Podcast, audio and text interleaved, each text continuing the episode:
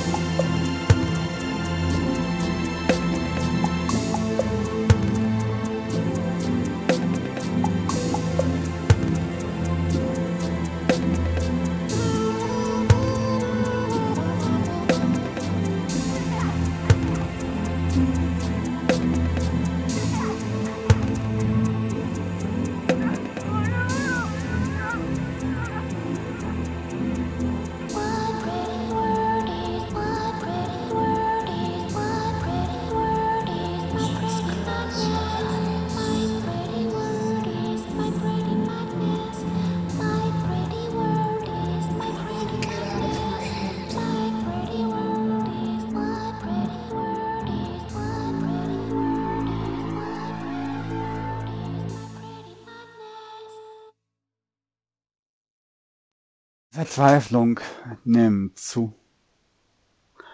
Deswegen auch nicht so entspannte Musik.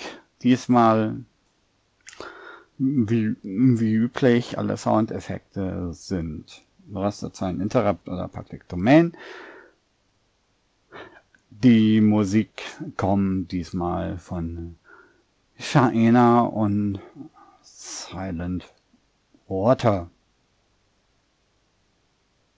Die Zeit.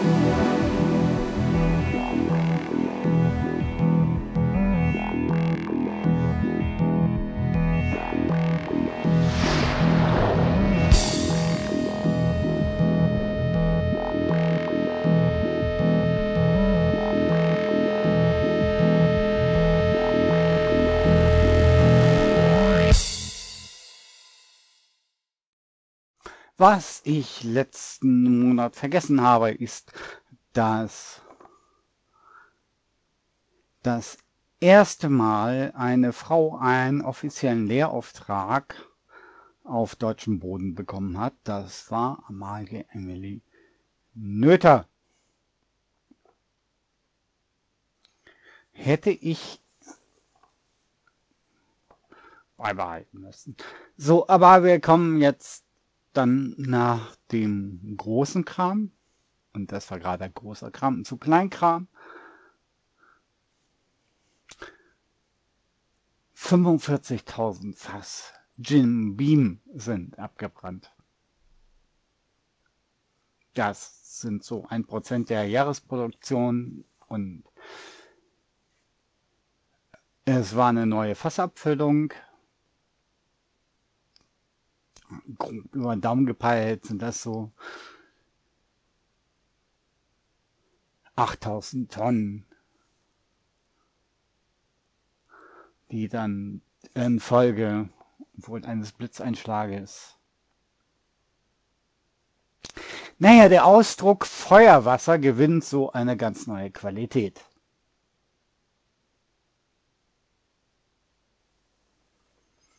Dann hatten wir Apple on the Run. Naja, der Entwickler des iPhones, der Uhr und des selbstentzündenden Papierkorbs hat Apple verlassen. Jonathan Ive. Der war halt bei Apple arbeitslos. So, jetzt ist er nicht mehr arbeitslos, weil äh, seine neue Firma hat schon wieder Aufträge von Apple. Was bei der letzten Sendung, glaube ich, nicht so richtig rüberkam, ist, dass der Nachfolger von dem Mülleimer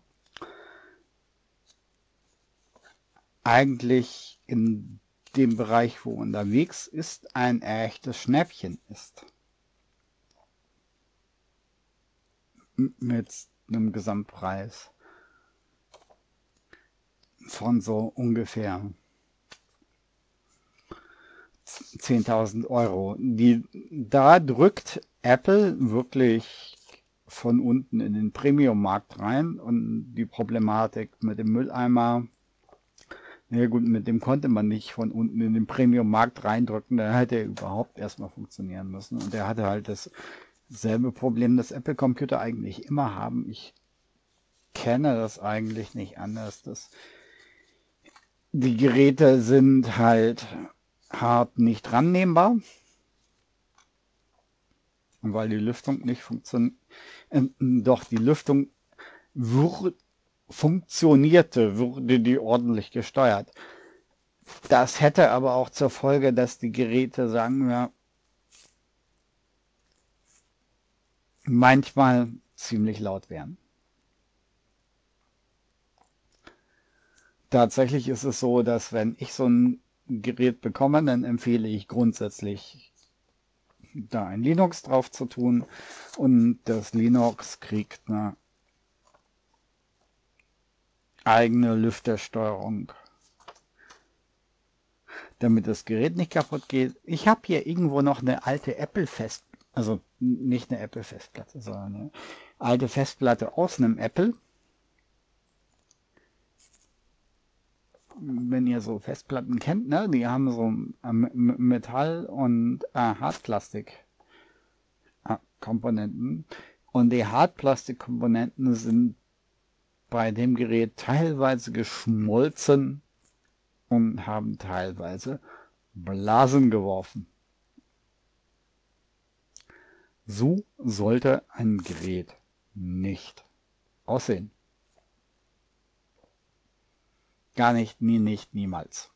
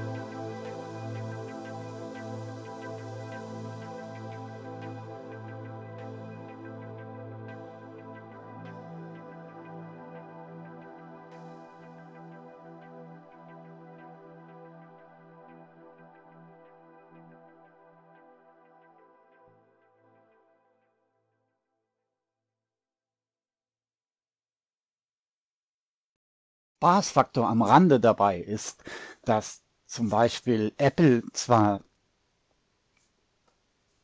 zum Beispiel die erste Digicam auf den Markt gebracht hat, die hat Apple aber selber gar nicht entwickelt, sondern Apple ist immer groß darin gewesen, die Designer oder strategischen Denker an Bord oder wieder an Bord zu holen, wenn sie gerade gebraucht wurden, um die Firma zu retten. Andersrum als bei anderen Leuten. Wir wissen, Xerox hat alles erfunden und die Kohle daraus gemacht. Von der Maus bis zum Kopierer. Und auch zum Beispiel die Digitalkamera ist nicht bei Apple entwickelt worden, obwohl die die erste rausgehauen haben, sondern die ist von Eastman Kodak entwickelt worden.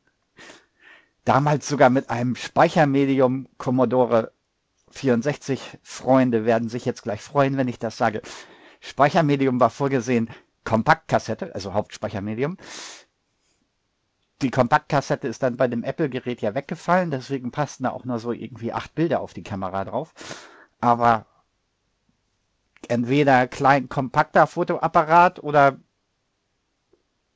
halt Walkman mit Linse, das ist halt schon so ein Unterschied. Aber der eine Entwickler, der bei Kodak unterwegs war, hat bei Kodak irgendwann gekündigt und ist wohin gegangen? Zu Apple.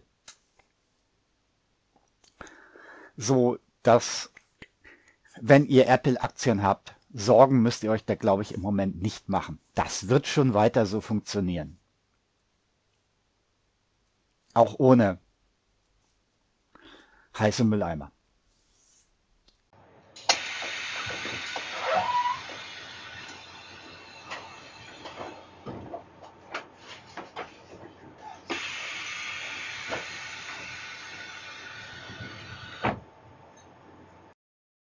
Australien gehört ja zu dem Pfeifeis. Und da gibt es so ein bisschen was, was an Datensicherung und Datensicherheit durchaus nachzuliefern ist. So gab es beim Guardian am 6.7.2018 Australian National University hit by Chinese hackers. And you have spent several months fighting off a threat to its systems, which some reports say can be traced to China. Also die Attacke galt tatsächlich den militärischen Forschungsteilen der ENU.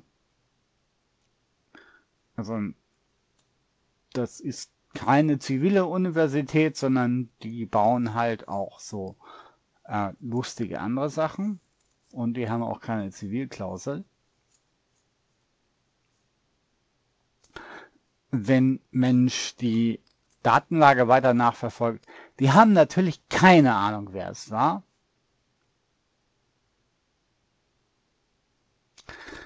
Im, Im Gegensatz zu uns. Wir wissen ja, dass es normalerweise also wir wissen ja, dass wir nur von den USA angegriffen werden. Das ist da ein bisschen anders. So, da ist es manchmal etwas unklar, wer der Gegner ist. Apropos, wenn wir das so äh, angucken, auch bei dem, was die Amis gesagt haben über ihre Angriffe auf den Iran, und wenn wir dann unsere Cybertruppen reinstellten, dann ist die Frage, wer den vierten Golfkrieg angefangen hat, schon sehr klar. Und der Aggressor auch. Das ist aber schlecht, weil, wie gesagt, Deutsche haben immer eine Beißhemmung. Die bringen halt lieber Leute um, die sich nicht wehren können. Und auch den Krieg nicht angefangen haben.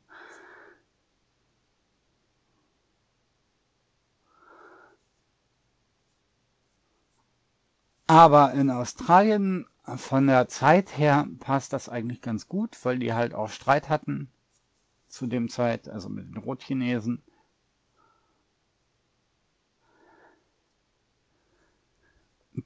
Behauptet wird, es wurde nichts rausgetragen,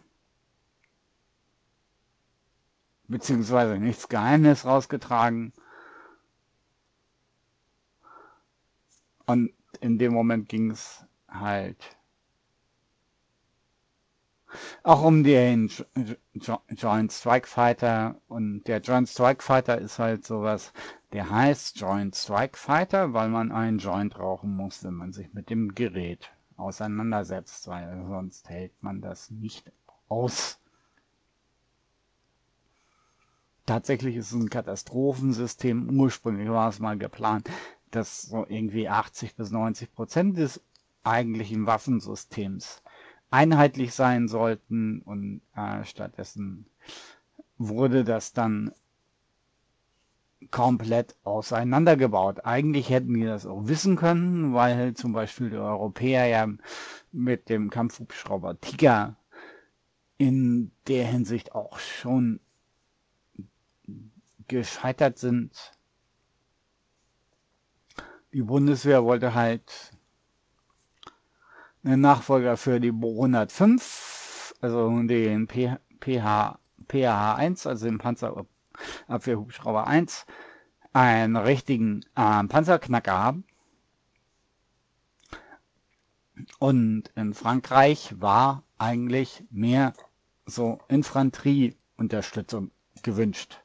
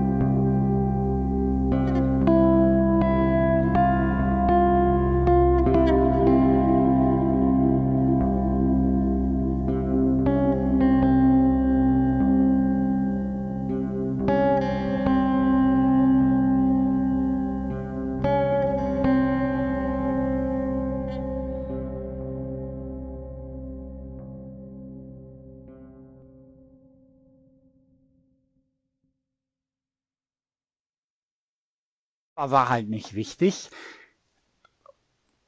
Okay, okay.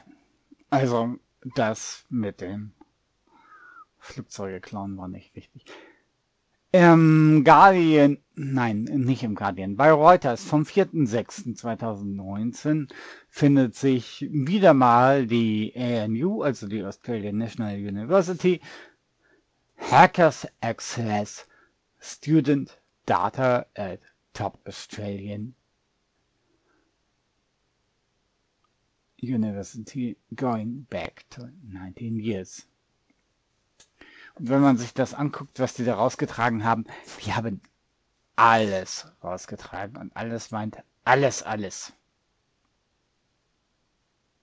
Also, wenn ihr einen Bekannten habt, der irgendwann mal in Australien studiert hat, oder eine Bekannte, und ihr trefft die wieder und die sieht komplett anders aus, das hat so seine Richtigkeit,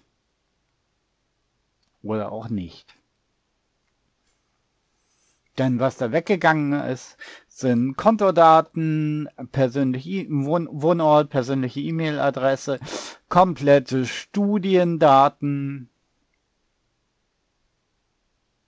Einfach alles. Wobei Mensch sich immer so fragt, wieso braucht die Universität sowas eigentlich?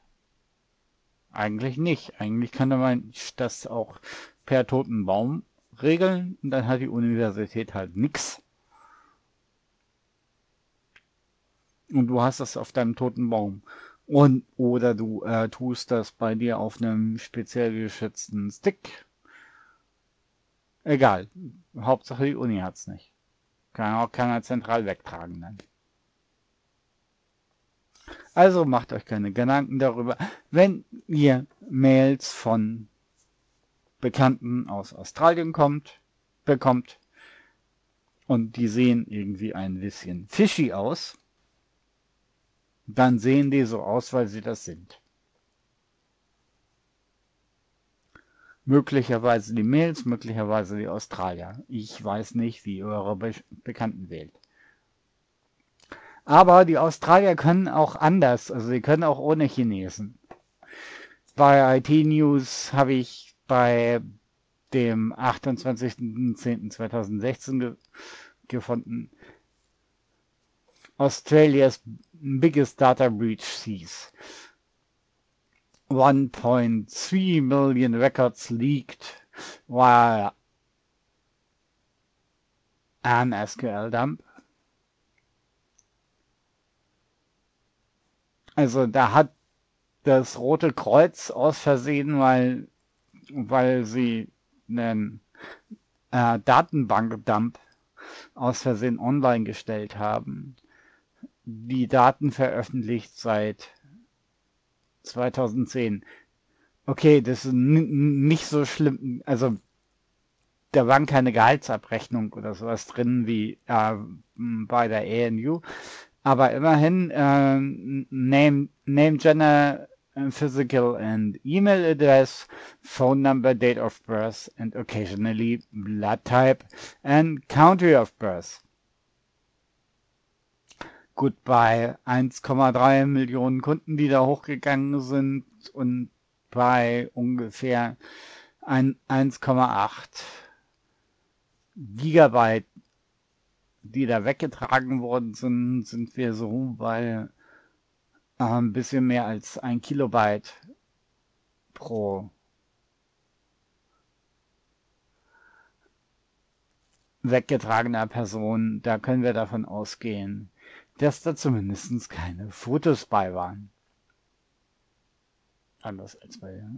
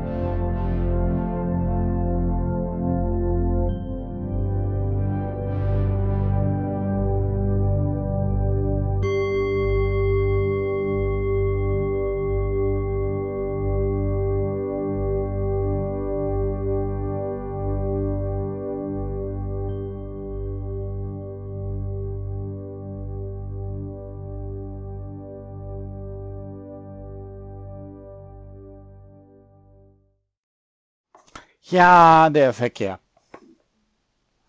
Ja, nee, nicht das, was ihr jetzt denkt, sondern bei Verkehr denke ich jetzt gerade an ähm, so Andreas Scheuer und äh, bei dem denkt ihr sicherlich auch nicht an Verkehr. Also nicht in der Form. Clinton Uschi und vielen besser bekannt als Zensursolar. Eigentlich ist es so, dass Herr Macron versucht hat, die Bundeswehr zu retten und dadurch die Flinten-Uschi woanders hin befördert hat und dadurch den Herrn Scheuer gerettet hat. Aus einer Situation, aus der eigentlich hätte gar nicht rausgerettet werden sollen. Und es toll gewesen wäre, wenn er endlich mal was tu zu tun hätte, wo er es sinnvoll hätte durchfechten können. Eigentlich hat er eine richtig gute Idee gehabt.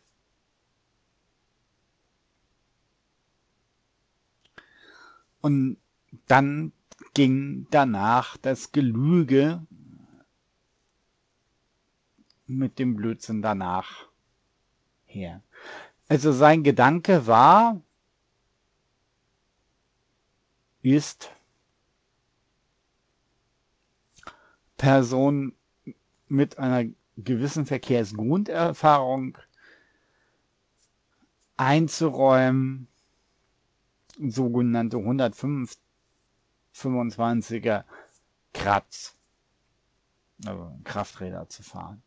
Also klein, die sind nicht die richtig großen fetten Motorradbrummer, so, aber die reichen, damit du auf der Bundesstraße also gerade auf der Bundesstraße mitkommen kannst, so für, für den Bereich. Eig eigentlich eine Idee, die ich auch gut hieße, weil das vielleicht eine Möglichkeit wäre, gerade im ländlichen Raum die Leute mal vom Auto auf den Bock zu holen und der Energieverbrauch einfach, wenn sich so ein kleines Motorrad plus Mensch bewegt, dann ist das ein erheblicher Unterschied, als ob sich da irgendwie so ein SUV plus Mensch bewegt. Von daher halte ich das für eine, ich als sprechender Redakteur, für grundsätzlich eine gute Idee. Aber als er das gesagt hat, ist dann natürlich die Hölle losgebrochen. Da hieß es dann, ja, die Menschen können ja mit den Geräten nicht umgehen und das wird zu einem unheimlichen Auftreten von zusätzlichen Todesfällen führen und herangezogen wurde dann Österreich als Beispiel. Die haben das auf 97 damals eingeführt. Und dann muss Mensch sich mal die Statistik angucken. Also Ö Österreich hat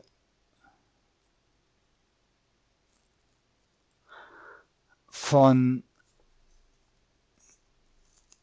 1996 bis 2017 ungefähr einen Faktor 2,5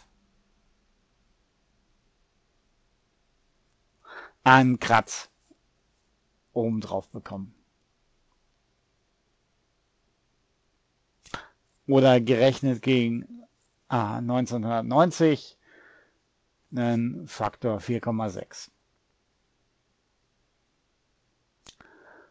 So, die Anzahl an Toten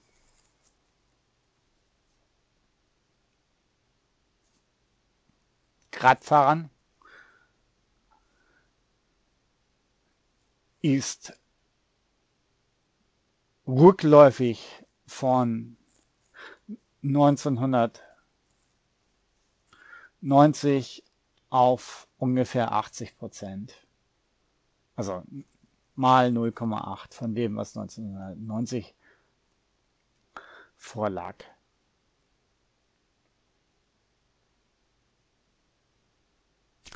Die Zahl an verletzten Radfahrern ist tatsächlich hochgegangen, ungefähr ein Faktor 1,25.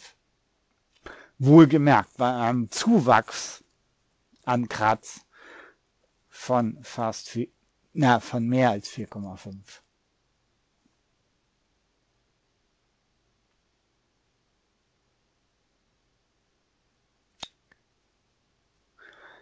Was herangezogen wird in der Kritik in der Bundesrepublik ist immer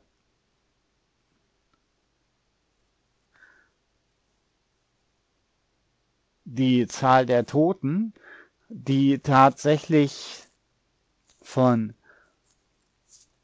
96 auf 97 gesprungen ist. Bei den Verletzten hat sich da nichts gegeben. In Österreich. Danach hat sich das aber wieder runtergepegelt. Also die Zahl der Toten ähm, pro 100.000 Kratz ist von 96 auf 97 ungefähr von 42 auf 52 gesprungen. Und dann wieder aber 98 wieder runtergepurzelt. Und bei den Verletzten war überhaupt nichts zu sehen. Und äh, bis heute ist es so, dass die, die Zahlen fallen im Trend kontinuierlich ab.